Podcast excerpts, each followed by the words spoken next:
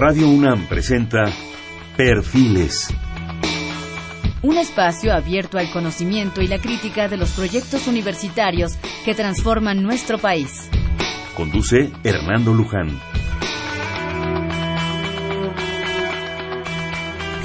Gracias, ¿cómo están? Buenas noches. Este es Perfiles, un espacio en donde conversar con las mujeres y los hombres que día a día forjan su universidad.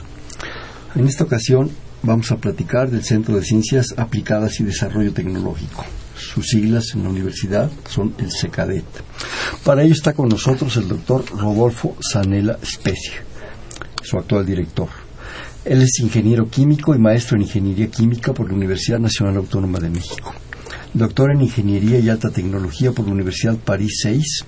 Ha publicado más de 60 artículos relacionados con la síntesis de nanocatalizadores y su uso para abatir la contaminación del aire y del agua, así como para la producción de combustibles limpios como el hidrógeno. Ha sido invitado en múltiples ocasiones como ponente o plenarista en congresos nacionales e internacionales. Dirigido 32 tesis de todos los niveles académicos y cinco estancias postdoctorales. En 2013 fue merecedor de la distinción Universidad Nacional para Jóvenes Académicos en el área de investigación en ciencias exactas. Ha sido reconocido por editoriales extranjeras y por la UNAM por el número de citas que ha recibido sus trabajos publicados.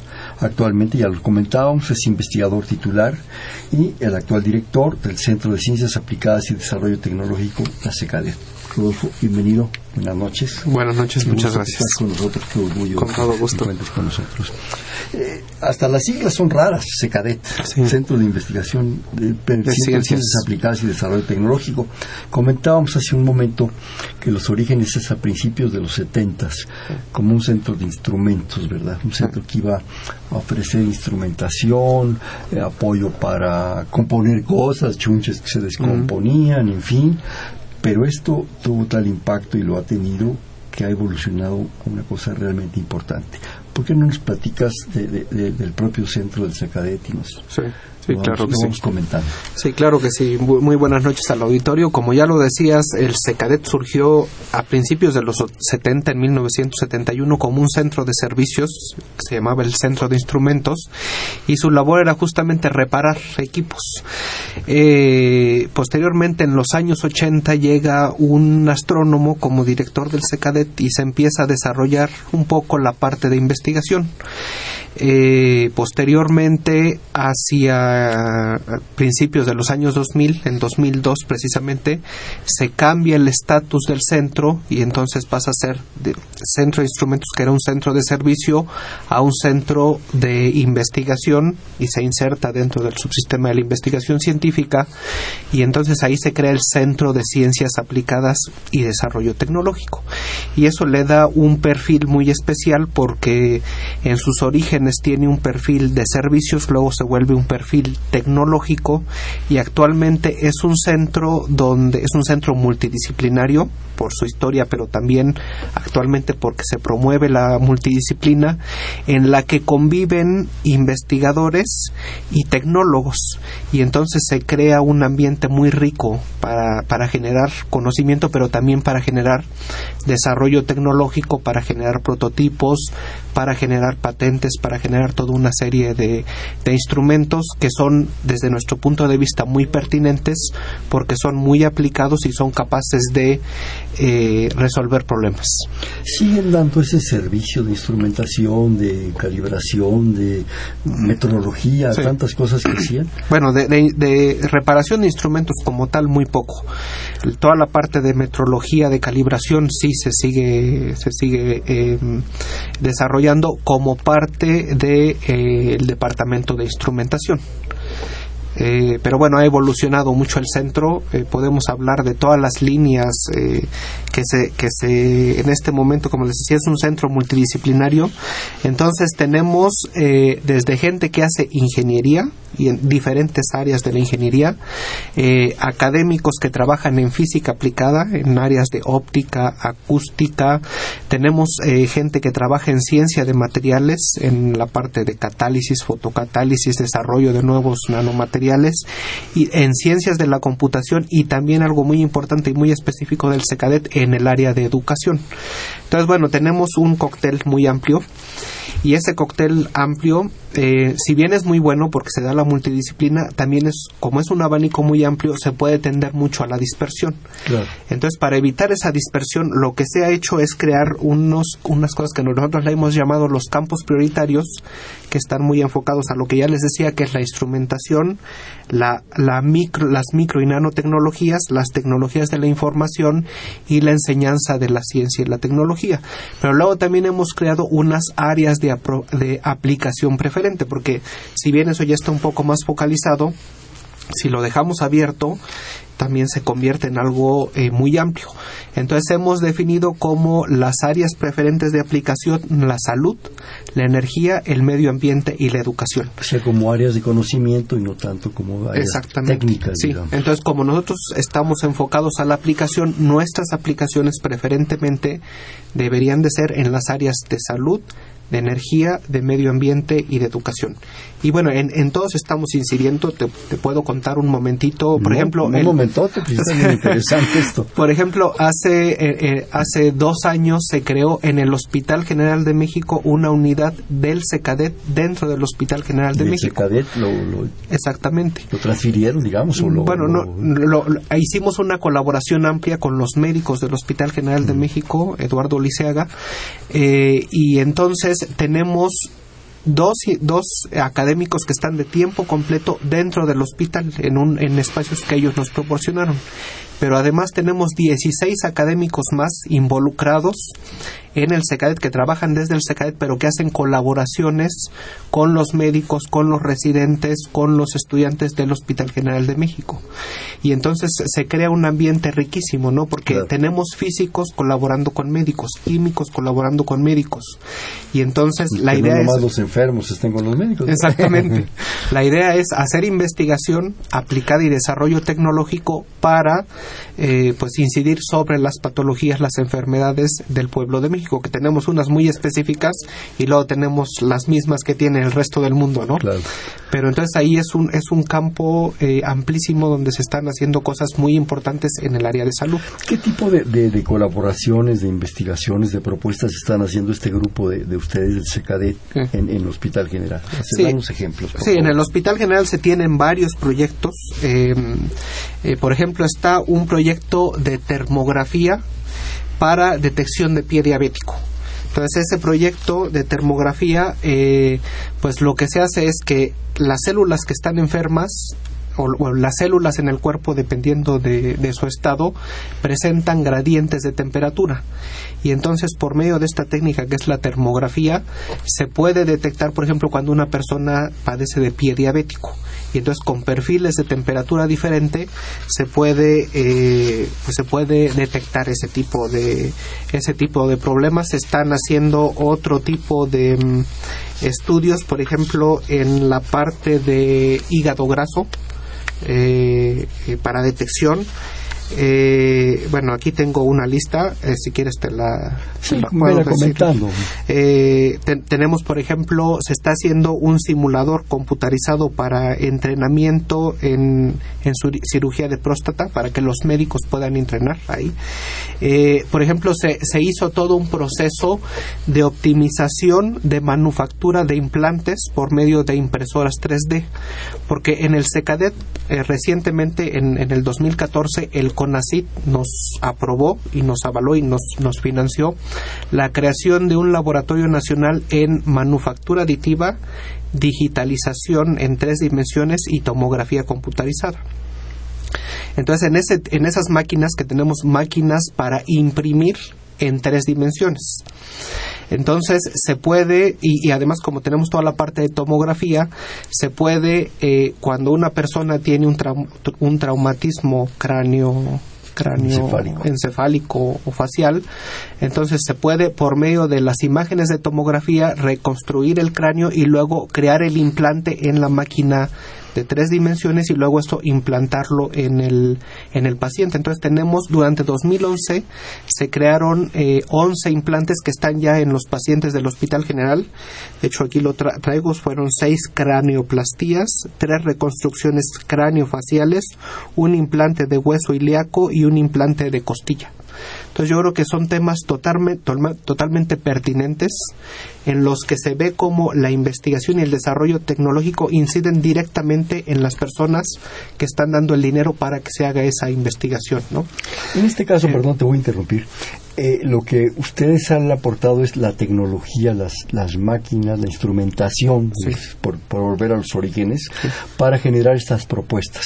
Y desde luego su, su aplicación, su desarrollo, entrenar a los médicos, su mantenimiento, su calibración. O sea, toda la infraestructura que implica una máquina de estas para generar estas propuestas. Esa es realmente la gran aportación de la investigación, ciencia y tecnología. Esa es la aportación, sí, exactamente. Eso es lo, eh, un, un conocimiento que se tiene desde hace años y que y que bueno, se quedaba muchas veces en publicaciones científicas, en presentaciones en congresos, pero que al final a lo mejor no llegaba a tener una consecuencia en, el público en, general. En la población. Entonces, en este caso está teniendo un impacto en la población. Otro de los proyectos, por ejemplo, es crear sensores de presión de bajo costo para valorar alteraciones de la pisada en niños eutróficos, eh, o sea, niños con sobrepeso y obesidad.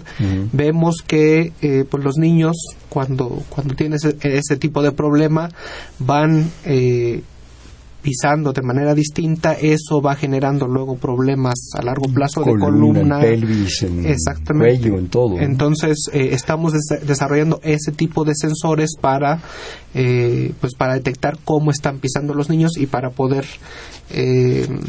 desde una etapa muy temprana poder eh, pues detectarlo y corregirlo, ¿no? Y hay otros siete, e, esos proyectos que les estoy eh, mencionando están ya protocolizados. Hay un proceso muy específico en el área de salud en el que el proyecto tiene que estar protocolizado y para tener acceso a los pacientes, si es que se tiene, se tienen que seguir protocolos muy específicos, pero hay otros siete proyectos que se están desarrollando con el Hospital General. Entonces tenemos en 12 proyectos todos totalmente pertinentes y de alto impacto en diferentes áreas eh, en las que nosotros tenemos competencias y que eh, implican patologías importantes en, en, pues en la población mexicana, pero muchas de ellas en la población en general.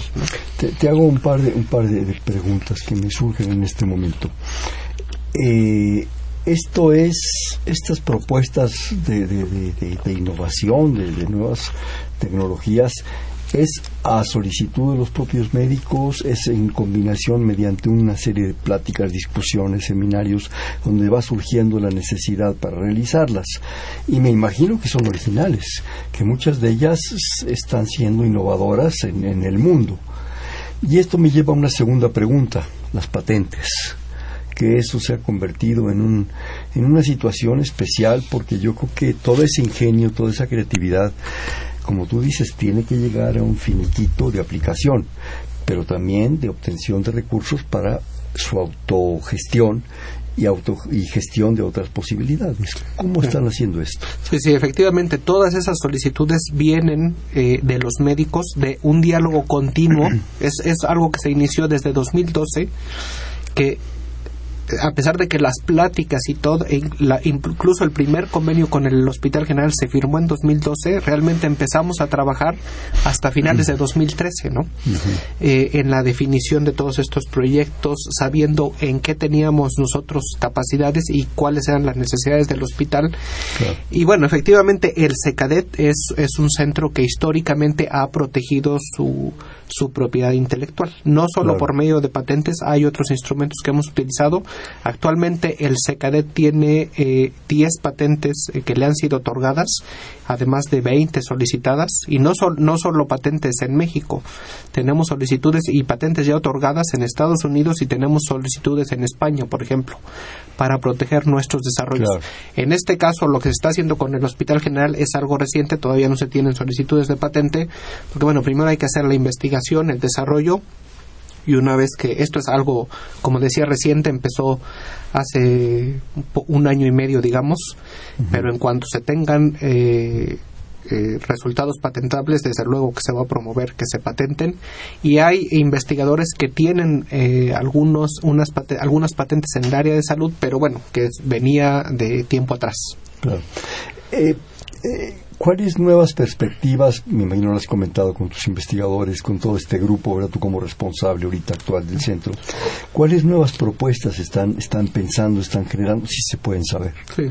Sí, sí, bueno, hay desde luego toda una serie de... En el caso de salud me refiero. Ah, sí, en el, en el caso de salud, sí, bueno, hay, eh, se están desarrollando eh, proyectos en el área eh, de mm, córnea ocular, por ejemplo, con la creación de topógrafos eh, corneales portátiles. Eh, bueno, hay eh, procesos biológicos de epitelio, hay, por ejemplo, se está em, desarrollando espesantes de alimentos para pacientes con disfagia. Eh, ¿Espesantes? espesantes ¿Hacerlos espesos? Sí, sí, porque tenemos un grupo que, que se dedica a estudiar eh, procesos de agitación en reactores eh, en reactores químicos y entonces ellos tienen mucha capacidad, tienen colaboraciones con industrias de, de, de alimentos y entonces ellos tienen esa eh, capacidad de, eh, de estudiar o de generar ese tipo de, de materiales que son muy importantes para, para la gente que no puede deglutir, ¿no? Mm. Eh, como papillas, hay, digamos, como las de los bebitos. Sí, sí, exactamente. Mm. Entonces, bueno, hay, hay toda una serie de proyectos. Eh, hay un proyecto sobre sistemas ápticos eh, que yo estoy aprendiendo qué es eso. Yo te iba a preguntar qué son los y ápticos. tiene que ver con la posición de las personas. Entonces ah. es algo que, que, le interesa mucho al Hospital General. No puedo decir yo mucho más porque yo mismo no conozco demasiado sobre el tema, pero con, en las pláticas que hemos tenido parece que es un tema eh, de gran relevancia para para el hospital y en el que en el que hay académicos, yo no soy experto en el tema, académicos en el SECADET que podrían aportar soluciones en ese en esos temas. Sí, el efecto de la, de la mala postura se ha hablado mucho desde los niños en, en, en, los bancos de la escuela, ¿no? Lo empieza a tener consecuencias en unos cuantos años, ¿no?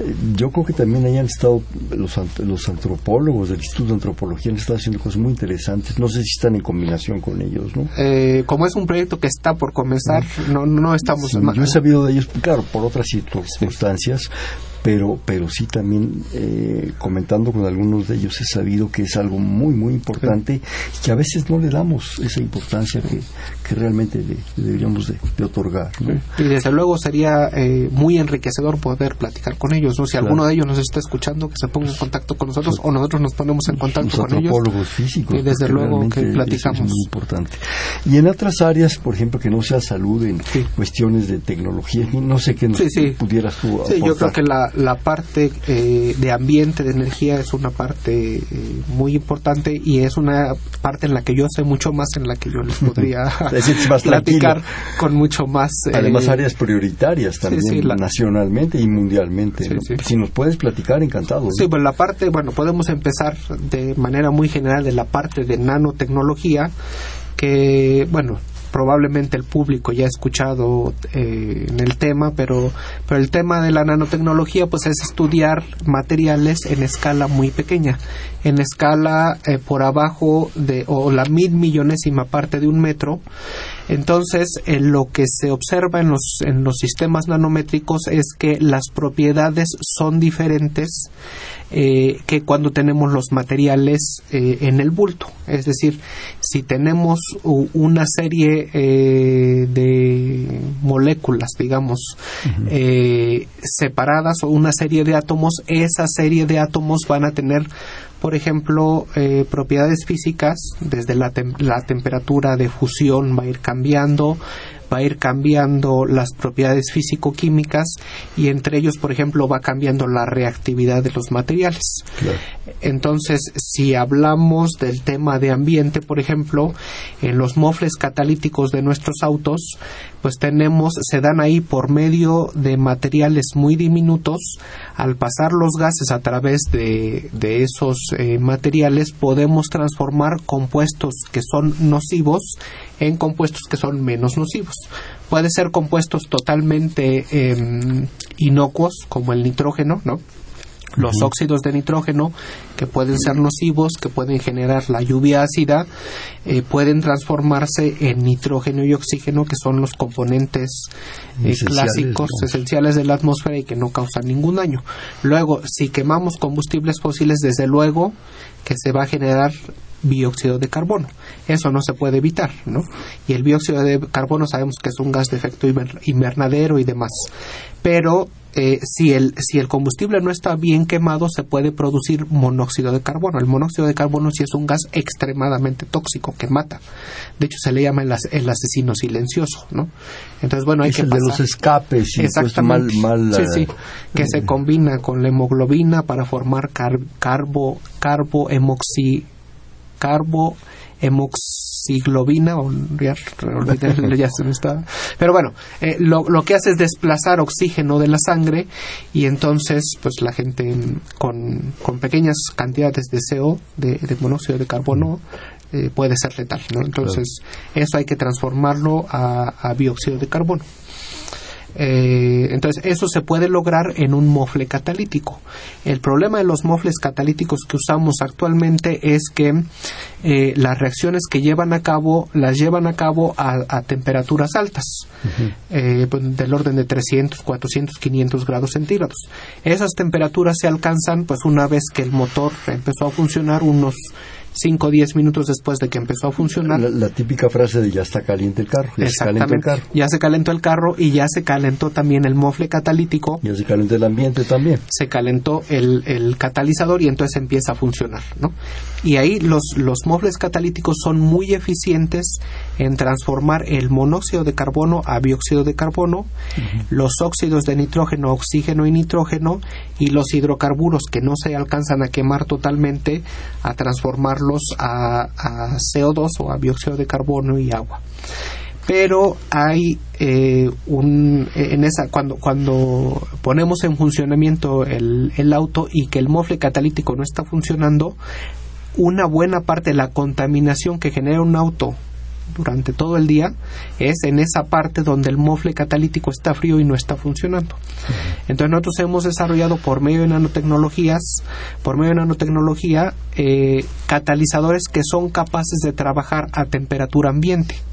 Y entonces esos, esos materiales tienen nanopartículas de oro que pareciera que el oro es un material extremadamente caro y que sería prohibitivo, pero si vemos lo que tienen los, los eh, convertidores catalíticos, son partículas o, o, pequeñas cantidades de otros metales que son incluso más caros que el oro, como el paladio, el platino, el rodio. Entonces, poniendo pequeñas cantidades en formas nanométricas de nanopartículas de oro, podemos lograr que esas reacciones que se requieren en el mofle catalítico se lleven a cabo a temperatura ambiente y entonces se genera prácticamente, bueno, se genera contaminación por CO2, pero ya no por monóxido de carbono, por ejemplo. Entonces esa es una de las de las líneas en las que se ha investigado. Y en este caso la aportación de ustedes, concretamente del SACADET, del Centro de ciencias aplicadas y desarrollo tecnológico a este asunto de los mofles y de las nanopartículas y todo esto, ¿cuáles? Sí, la aportación... ¿Qué modificaciones, qué propuestas han hecho tan, tan específicas? Sí, la, aportación ha sido la introducción de nanopartículas de oro en esos catalizadores para que puedan llevar a cabo de manera mucho más eficiente las reacciones. Y entonces lo que tenemos actualmente es una patente que está lista para ser transferida. Estamos buscando un eh, pues un aliado tecnológico para poder llevarlo al eh, para producirlo, digamos. Sí, exactamente, para producirlo masivamente. Entonces, nuestra aportación se ha quedado hasta tener el conocimiento y tener protegido el conocimiento. Claro. Y bueno, se han hecho formulaciones, en realidad no solo son nanopartículas de oro, son nanopartículas de oro combinadas con otros eh, compuestos con otros metales que los hacen no solo muy activos, porque en, química, en catálisis se llama eso estar muy activo, es ser muy reactivo, pero también que sean estables a lo largo del tiempo, porque se necesitan materiales que sean muy eh, activos, eh, bueno, que, que mm, puedan mantener sus características catalíticas de transformación de estos contaminantes durante tiempos muy largos. Me imagino que una innovación de este tipo pues es de un impacto muy alto y cambia muchos aspectos ambientales, de contaminación, de industria automotriz, eh, de muchas cosas, ¿no? Sí. Exactamente. Eso, eso puede tener implicaciones sobre el, la, la, calidad del aire que respiramos en la Ciudad de México, por ejemplo, ¿no? Que, que tenemos eh, problemas, eh, si bien son mucho menos importantes que los que tuvimos en los años 80, principios de los 90, ¿no? Donde uh -huh. prácticamente todos los días rebasábamos eh, los famosos. Los, exactamente la, la normatividad. En este momento estamos en una situación mucho más controlada, pero no quiere decir que tengamos un aire limpio, ¿no? Tenemos claro. un aire sucio. Eh, no estamos en una situación crítica, pero sí en una situación en que el, por la cantidad a la que estamos expuestos de contaminantes, necesariamente las personas sensibles van a tener eh, repercusiones crónicas.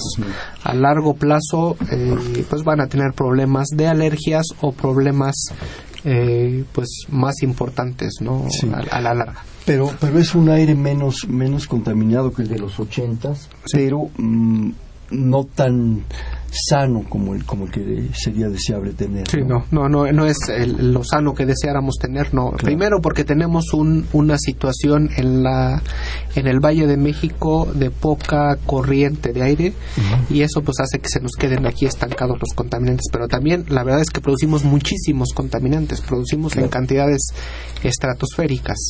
Entonces, eh, el, el tener estos dispositivos más eficientes pueden desde luego mejorar la calidad del aire y luego una de las cosas más importantes evitar la corrupción porque podemos tener los sistemas más eficientes pero luego si en el verificentro se permite que con eh, con unos cuantos pesos la el llamado feria, como se dice. el llamado brinco cualquier coche contaminante o no pase la, la, la, verificación de emisiones contaminantes, ahí, eh, claro. ahí, por más esfuerzos que hagamos los científicos y los tecnólogos para tener eh, materiales eh, muy, muy funcionales, sí no nos ayudan en la parte de hacer bien en otras partes las cosas, ahí sí eh, es, es, una lucha claro. perdida. Y empezaríamos por los camiones, ¿no? Sí. Los camiones clásicos materialistas o los camiones de transporte urbano sí. o los metrobusotes, esos de repente se para uno en un alto junto a uno de ellos y cuando arrancan es así como qué barbaridad, ¿no? Sí. Es, es, es, es terrible. Sí, que hay un problema grave de partículas suspendidas, sobre todo, ¿no? Claro. Puede ser que la contaminación en, en, los rubros que nosotros estudiamos sea ligeramente menor, pero el problema, el gran problema ahí son las partículas suspendidas, las PM10, mm. que ese es un gran tema, en el que nosotros no, no incidimos porque no es no se puede resolver por procesos catalíticos sino más bien por medio de, de filtrado pero es un, un, tema muy importante para esta ciudad comentabas que está en proceso la la patente el proceso de digamos legal jurídico de todo esto tardará mucho no. porque estamos contra tiempo ¿eh? sí, sí eh, eh, tenemos bueno esa, esa la, la, patente se solicitó en el año 2009 sí, entonces es un años. proceso eh, bastante largo. Seis años de contaminantes. Exactamente entonces eh, bueno yo creo que estamos a punto de que se otorgue por las comunicaciones o los intercambios que hemos tenido con el Instituto Mexicano de la Propiedad Intelectual. Eh, parece que está, o de la propiedad industrial, parece que está a punto de otorgarse, entonces esperemos que, que en breve ya podamos. Pero, pero ese en realidad no es el paso limitante. El paso limitante es tener la contraparte industrial para realmente poder eh, comercializar este tipo de materiales. Pues sería, sería, maravilloso realmente que existiera un, un empresario, alguien que, que, que, los apoyara a ustedes, que aprovechara esa, esa innovación tecnológica tan importante, porque es un asunto pues de salud tan importante como los que nos comentabas hace un momento. ¿no? Yo no sé quién, quién autorice esto, quién se anime, yo creo que ellos tienen un tanque de oxígeno permanente, respiran muy sabroso. ¿no? ¿Me permites hacer un, un corte, por favor? Estamos en perfiles, un espacio en donde conversar con las mujeres y los hombres que día a día forjan nuestra universidad. Estamos platicando con el doctor Rodolfo Sanela Especia, el actual director del Centro de Ciencias Aplicadas y Desarrollo Tecnológico, el CECADET, de la Universidad Nacional Autónoma de México. Estamos en el 5536 8989, le repito,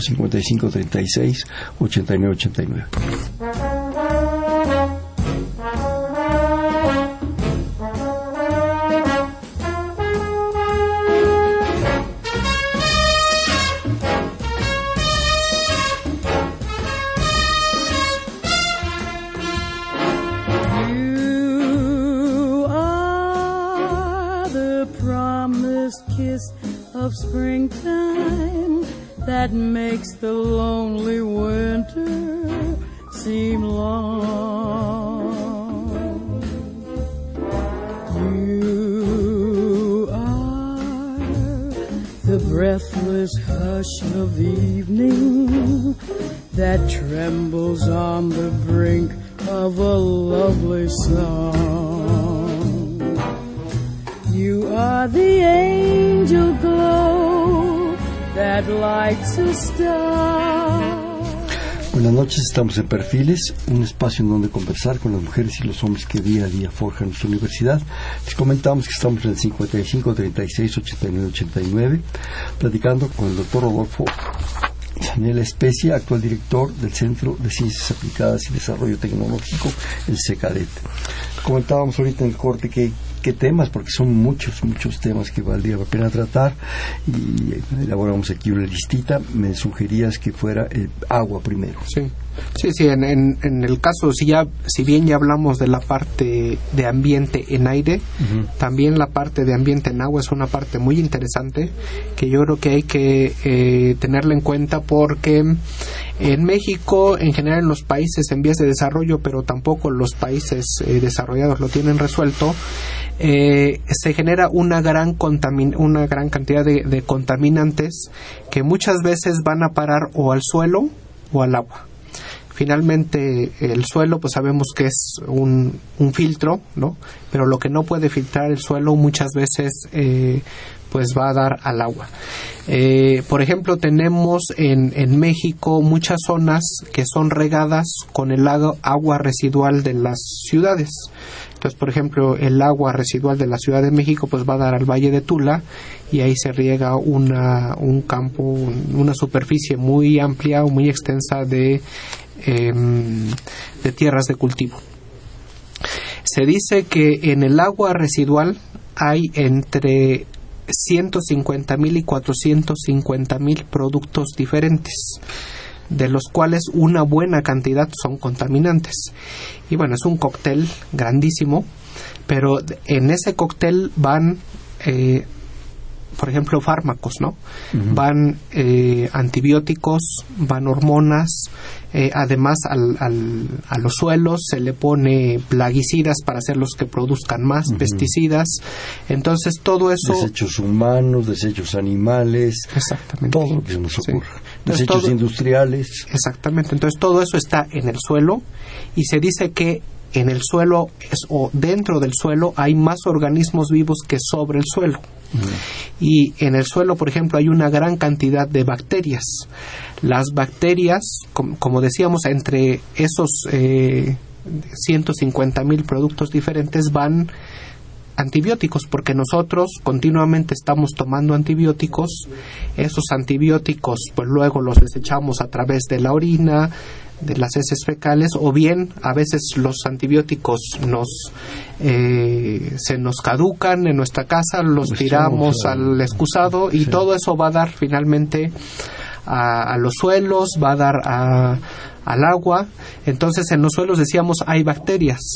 Esas bacterias si están en contacto con dosis subterapéuticas todo el tiempo de un antibiótico pueden generar genes de resistencia. Y entonces si tenemos bacterias resistentes a los antibióticos, pues tenemos un, grave problema. Entonces, eh, en el SECADET desarrollamos procesos que se llaman procesos fotocatalíticos. Desarrollamos materiales, esos materiales se llaman semiconductores. El proceso lo voy a tratar de explicar de manera sencilla, aunque no es tan, tan simple. Se tiene este material que es un semiconductor ese material se tiene que poner en contacto con la luz del sol. Eh, la luz del sol hace que se genere en ese material, en ese semiconductor, algo que se llama un par electrón hueco. Es decir, tenemos un electrón disponible que es capaz de reducir compuestos o tenemos un hueco en el material donde se pueden absorber sustancias químicas para activarlas y luego poder llevar a cabo procesos eh, químicos como la descomposición de esos compuestos. Reacciones. Reacciones, exactamente. Entonces está involucrado ese semiconductor que es un sólido que nosotros desarrollamos, está la luz del sol y están los contaminantes. Y entonces con esos materiales, antes de que lleguen al suelo, nosotros podemos degradar esos contaminantes y transformarlos o mineralizarlos, es el término correcto, a dióxido de carbono, agua y algunas sales. Entonces es un, es un eh, proceso que estamos desarrollando y que es extremadamente eficiente para limpiar el agua contaminada. No podemos limpiar el agua residual, o sea, no podemos eh, limpiar el agua negra. Necesitamos una agua que esté, que haya pasado por una serie de procesos de limpieza en una planta de tratamiento y este sería un proceso secundario en el que el agua por así decirlo, bueno, no, no voy a decir agua limpia porque es agua contaminada. ¿Es agua gris, digamos? Agua clara, sería agua clara, pero que tiene pequeñas cantidades de contaminantes que se les llaman emergentes. Esos contaminantes emergentes son muy interesantes porque eh, son contaminantes que si bien se sabe o se sospecha que tienen efectos nocivos para la salud, aún no hay la evidencia científica totalmente probado de que los causan. Entonces, dado que, o puede ser que haya la evidencia científica, pero todavía no están en las normas. Entonces, como no están en, la- en las normas, esos contaminantes emergentes no se, no se eh, analizan.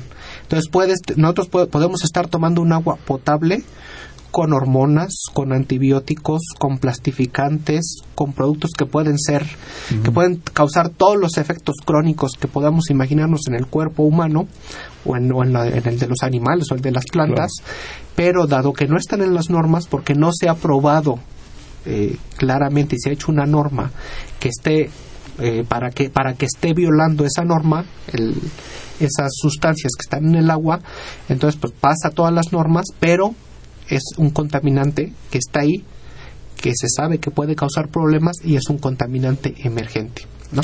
Este, este sistema que ustedes están proponiendo, por lo visto, necesita primero una, una planta de tratamiento de aguas, ¿sí?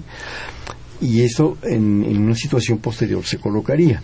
donde se colocaría en las propias plantas en la salida del agua. Exactamente. Y digo, yo me estoy metiendo a lo mejor lo que no me importa, pero no pueden generar algo anterior al proceso en la planta. El problema sería que, eh, dado que nosotros necesitamos un proceso fotocatalítico y necesitamos que la luz viaje a través del agua y que llegue hasta el fotocatalizador. Entonces, sí, si tratamos de implementarlo antes, lo que tendríamos es agua negra. Mm. Y entonces a través del agua negra no pasa la luz. Entonces, por, es por eso que necesitamos que haya pasado exactamente que el, el agua al menos esté filtrada y, y lo que vemos por ejemplo eh, hay un grupo en el Instituto de Geología de la UNAM que son edafólogos que estudian el suelo y que ellos ven cómo llega el agua negra residual al, al suelo Verdaderas aguas negras. eh, aguas negras, que se riega el, el suelo con esas aguas negras y después de que pasa 5 centímetros a través del suelo, el agua es totalmente clara. No es limpia, no es un agua potable, pero sí es un agua clara. Entonces, que sí permite la, la aplicación de la propuesta de ustedes. que permite la aplicación de esa propuesta. Entonces, eso se puede aplicar porque, porque se detecta si uno extrae agua de un pozo a 50, a 100 metros de profundidad, el agua está ya contaminada con esos compuestos, porque, por ejemplo, el Valle del Mezquital hace 100 años que se está regando con aguas residuales. Los antibióticos no tienen 100 años que se empezaron a utilizar, pero sí, y se ha, se ha hecho cálculos que una gota de agua desde que se pone en la superficie hasta que llega al manto freático tarda 25 años en llegar.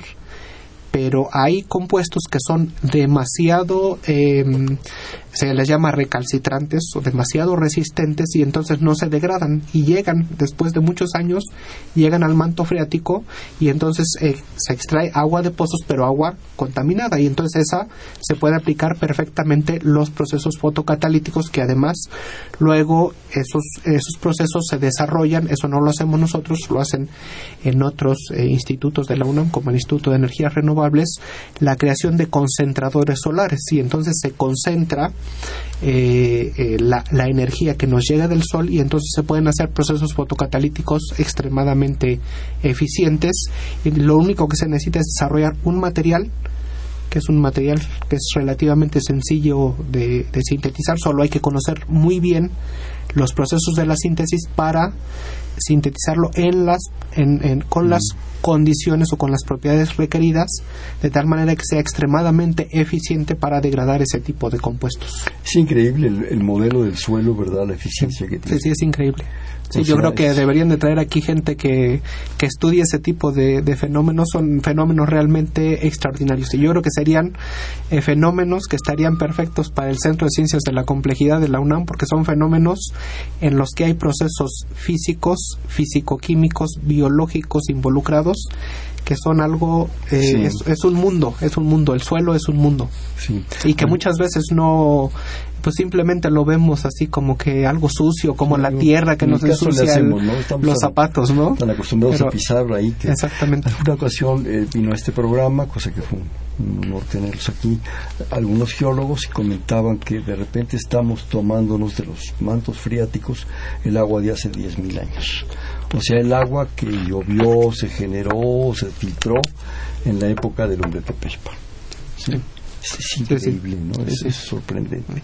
No sé si quieras seguir con los otros temas. Sí, sí, pues bueno, hablando del agua, luego otra cosa que se puede hacer con el agua y que es interesantísimo es romper la molécula de agua. Como sabemos, la, la molécula de agua está compuesta de hidrógeno y de oxígeno.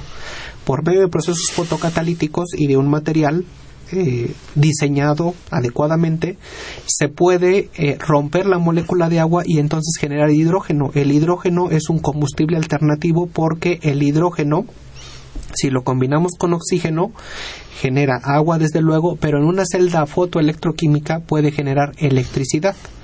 Y entonces lo que podríamos hacer con agua y con un proceso fotocatalítico por medio de nanomateriales es generar hidrógeno y entonces a un automóvil en lugar de inyectarle eh, o, de, o de ponerle combustible, de ponerle Gasolina. gasolina, le tendríamos que poner agua, un fotocatalizador eficiente por medio de la luz del sol o bien de luz que se creara eh, dentro del mismo automóvil o que se conectara el, el- a que tuviera una batería el automóvil para generar cierto tipo de luz que sería eh, necesaria, se podría generar hidrógeno por medio de celdas em, electroquímicas, quemar ese hidrógeno, por así decirlo, y entonces lo que generaríamos es electricidad y el único desecho que tendríamos del automóvil es agua. Y eso es algo que se puede hacer, que en el laboratorio, en el SECADET lo hacemos, que podemos producir hidrógeno a partir del agua. Entonces ahora hay que desarrollar, se está desarrollando desde luego a nivel mundial, toda la tecnología para transformar ese hidrógeno en electricidad y entonces tendríamos automóviles de agua. Y, y- y obviamente mucho menos contaminantes. Sí, desde, la- desde luego no contaminarían. O bueno, Claro. sería la contaminación sería a lo mejor eh, eh, marginal. O bueno, a lo mejor tendríamos que tener algunas baterías probablemente, pero no tendríamos que utilizar combustibles fósiles. Y si se Entonces, produce tanta agua, pues entonces andaríamos algunos en carro y otros en piraguas. Sí, sí. ¿no? o, na- o nadando. Sí, bueno, el, el agua es el elemento, Claro. bueno, el compuesto más abundante Esencial. en la Tierra y además el hidrógeno es el elemento, uno de los elementos más abundantes de la Tierra. La característica que tiene el hidrógeno es que prácticamente no se encuentra en estado libre en la Tierra o solo hay cantidades bajísimas de hidrógeno libre. El hidrógeno está combinado con oxígeno formando agua. Pero entonces por medio de estos procesos, una vez que se logren hacer de manera muy eficiente, que no es difícil, bueno, termodinámicamente hay ciertas limitaciones, pero no es imposible, entonces se puede generar ese combustible que es el hidrógeno y que además el hidrógeno tiene un poder eh, combustible o un poder energético tres veces mayor que el de cual- cualquier combustible fósil. Lo podemos com- comparar con la gasolina y por unidad de masa genera el quemar un kilo de hidrógeno genera tres veces más energía que lo que genera un kilo de gasolina. Entonces es, es algo que, que una vez que lo desarrollemos va a ser la energía del futuro junto con otras energías renovables. Solares y todo esto. Y luego todavía hay un tema más, o sea, el, el- el- el romper la molécula de hidrógeno es algo que se hace en la naturaleza. Se hace durante el proceso de fotosíntesis.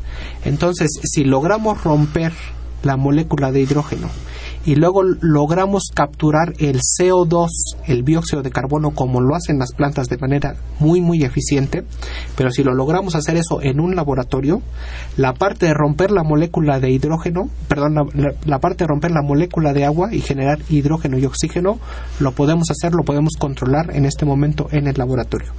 El siguiente paso es romper la molécula de agua, generar el hidrógeno y hacerlo reaccionar con el dióxido de carbono, que sabemos que el dióxido de carbono es un gas de efecto invernadero y que nos está causando problemas actualmente. Entonces, si logramos hacer reaccionar ese hidrógeno con el, el dióxido de carbono, vamos a poder generar, por ejemplo, alcoholes, hidrocarburos, que la molécula, perdón, la- las plantas lo hacen pero de manera muy eficiente y crean Claro. unas moléculas gigantescas, ¿no? Nosotros mm, seguramente no podremos exactamente con que generáramos metanol, con que generáramos eh, metano sería magnífico porque además es un combustible. Entonces estamos capturando el dióxido de carbono, estamos rompiendo la molécula de agua y estamos generando un nuevo combustible. Entonces ese sería el círculo perfecto. ¿Y este proceso en qué, en qué etapa va? ¿También están en cuestiones de patentes? No, de ese es un proceso que estamos iniciando. Estamos iniciando eh, en la parte de la, de la ruptura de la molécula de hidrógeno lo tenemos ya totalmente controlado y ahora estamos empezando en la parte de hacer de manera simultánea la ruptura de la molécula de agua para generar el hidrógeno y hacerlo reaccionar con el CO2, pero es un proceso que, que es bastante complicado, que la naturaleza lo hace en la fotosíntesis de manera eh, natural, de manera muy efi- eficiente. Desde luego la naturaleza, eh, pues es la naturaleza, es un, Claro. es un medio extremadamente evolucionado que quisiéramos al menos acercarnos un poquito a lo que hace, eh, pero ese, ese sí es un, es un proceso que está totalmente en estado de desarrollo. Espero que cuando ya estén más desarrollado nos tengas, nos des el honor de volver a platicar contigo para que nos digas cómo, cómo va el asunto. Claro ¿no? que sí. En- ¿Qué otras cosas quieres? Sí, bueno, pues yo, yo creo que eh, para concluir y, y para hacer justicia a la parte de eh, uno de los temas muy importantes que se desarrollan en el SECAET, que se han venido desarrollando históricamente, es la parte de educación. Entonces, También comentabas de lo del asunto de los robots y de todo eso. ah, sí, sí, sí. Cuando tú lo quieras tratar, primero vamos con Sí. educación. Vamos a la parte de educación y comentamos rápidamente la parte de los robots. Entonces, eh, en el en el SECADET existe desde hace muchos años grupos de eh, eh, científicos, de investigadores y de tecnólogos que están desarrollando tecnologías para la, la, ah, educación eh, y un proto bueno, además de que se crean muchos materiales, desde luego que se crean libros, incluso se crean libros en lenguas indígenas y se estudia cómo los niños eh, de, de culturas indígenas o de, o de lugares apartados, por ejemplo en la Sierra Norte de Puebla, cómo son sus procesos cognitivos. Y desde luego que el proceso cognitivo de un niño en, en, un, en una sierra es totalmente diferente a los procesos cognitivos que se dan en las ciudades, por ejemplo, porque simplemente el concepto de los colores es totalmente diferente en un medio eh, totalmente rural que en un medio eh, Urbano. urbano. Los niños de los medios eh, eh, rurales asocian los colores con cosas que ellos ven en la naturaleza, ¿no?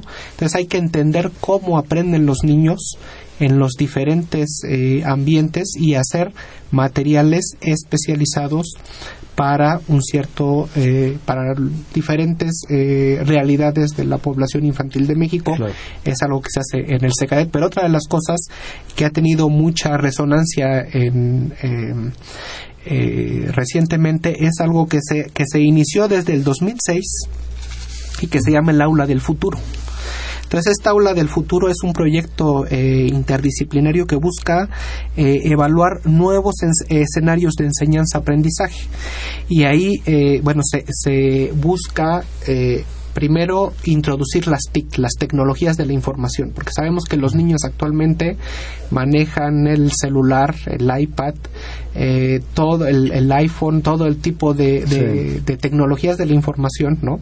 Y que muchas muchas veces los profesores en las aulas están rebasados por por el manejo que tienen los niños de Sí, ya lo superaron, yo creo. Exactamente.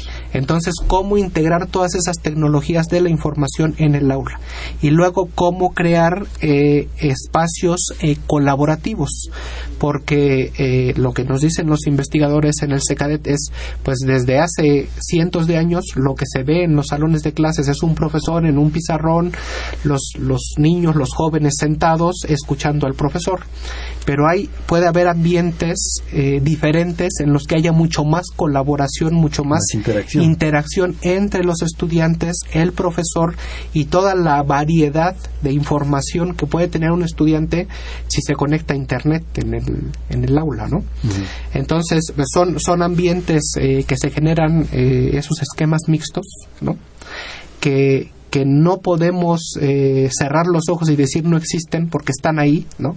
Porque muchas veces ahora los niños, los jóvenes aprenden a través de internet, pero los tenemos que enseñar a, a- uno puede poner un tema y pueden salir millones de páginas, ¿no? ¿Cómo hacemos para saber qué es lo que realmente necesitamos y cómo entre todos en el grupo podemos hacer esos ambientes colaborativos para eh, pues para aprender mejor entonces es, un proyecto que, que que ha llamado la atención de la Fundación UNAM de varias eh, escuelas de educación eh, eh, em, educación básica, sobre todo escuelas particulares, donde se está tratando de eh, validar ese eh, ese proyecto, incluso de la presidencia de la República.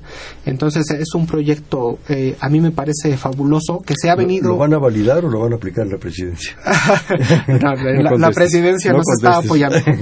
Este, Nos está aún apoyando. así, yo creo que todas las, las eh, innovaciones tecnológicas y estas aulas tecnológicas y todo eso, Hablas del futuro, o aulas se del llaman. futuro, eh, yo creo que de todas maneras la importancia y la trascendencia del profesor o preceptor, o llámalo como quieras, esa es Ah, innegable. desde luego. Hasta para que te dirija esa aula del futuro, Sí, esta sí, propuesta del futuro. Realmente yo creo que eso, lo humano de lo humano, Sí. Va a seguir, va a seguir eh, en este mundo y en la educación especialmente. Sí, y desde luego en el aula del futuro hay un profesor, o hay Claro. varios profesores. Entonces es, es simplemente el. De hecho, ellos se han planteado varias preguntas. Por ejemplo, han empezado de que desde qué es un espacio interactivo o educativo innovador, luego cómo eh, se dan estos espacios interactivos colaborativos, cómo integrar el trabajo colaborativo y luego cómo integrar las tecnologías de la información en el aula, ¿no? Entonces ha sido una eh, una evolución muy interesante que se ha dado en este espacio y que uno va y se emociona, ¿no? Como niño Claro. jugando porque se aprende mucho en ese en ese tipo de espacios. Claro. Y bueno, pues eh, si quieren Nos pasamos. quedan dos minutos Sí. escasos, entonces pues rapidísimo, Sí, sí, alguna pues. otra cosa, algún detalle, los robots, lo que tú Sí, quieras. sí. Sí, bueno, eh, en- eh, el día de hoy se eh, dice en la Gaceta UNAM crea el CKD tecnología para robots de medición, ¿no? Entonces, bueno, no estamos creando nosotros los robots, estamos creando todo el, el hardware y el software que se requiere para operar esos robots en diferentes medios. Son, eh, desde luego, eh, mm, pues eh, desarrollos que se están generando en el CKD, ¿no? Que no están toda- todavía transferidos, pero que están ahí, eh, pues eh, disponibles para eh, quien los, los necesite, desde luego, eh, puedan hacerse uso de ellos. Eh, Si el que quiera ampliar esta información puede consultar la página de la UNAM, meterse Claro. a, la, a la Gaceta Sí. y ahí viene un artículo bastante interesante, bastante completo sobre el asunto. Rodolfo, nos queda escaso un minuto, algún comentario, alguna conclusión que tú nos Sí. quieras ofrecer. Bueno, antes de los comentarios, yo quiero invitar al público a que visite la página del Secadet, que es www.secadet con doble C, C C A E D D de dedo E de Ernesto T de Tito punto unam punto mx. ¿Me Eh, puedes repetir, por favor? Sí, entonces www.secadet con doble C. Entonces empieza C C A D de dedo E T. E y T punto unam punto mx. Eh, entonces, bueno, pues ahí pueden ampliar mucho la información que dimos aquí. Eh, y bueno, pues desde luego eh, eh, la conclusión sería que este tipo de, de centros eh, multidisciplinarios que, que tratan de eh, que hacen eh, desarrollo tecnológico a partir de la investigación que hacen sus investigadores. Es desde nuestro punto de vista eh, muy adecuado, muy pertinente, de alto impacto y eso puede llevar a que la ciencia se pueda aplicar a dar soluciones que requiere la sociedad, que es finalmente quien nos financia para hacer pues todo el tipo de investigación y desarrollo que hacemos en la UNAM y en general en los centros públicos de investigación. Rapidísimamente vamos a jugar un bote pronto. Te digo una palabra y me dice inmediatamente la que se te, la que se te ocurra. Innovación. Secadet. Tecnología. Eh, académicos comprometidos de la UNAM. Investigación. Eh, infinito. Patentes. Protección del conocimiento. UNAM. Eh, grandeza. Secadet. Eh, innovación y desarrollo tecnológico. Bien, este fue Perfiles, un espacio en donde conversar con las mujeres y los hombres que día a día forjan nuestra universidad. Estuvo con nosotros el actual director del Centro de Ciencias Aplicadas y Desarrollo Tecnológico, el CECADET, el doctor Rodolfo Sanela Especia. Muchísimas gracias, Rodolfo. Gracias. En la coordinación general, la doctora Silvia Torres. En la producción, Elena Ramírez. En los controles, Humberto Sánchez Castrejón. En la conducción, Hernando Luján. Este fue Perfiles, un espacio en donde conversar con las mujeres y los hombres que día a día forjan nuestra universidad. Gracias. Buenas noches. Perfiles. Un programa de Radio UNAM.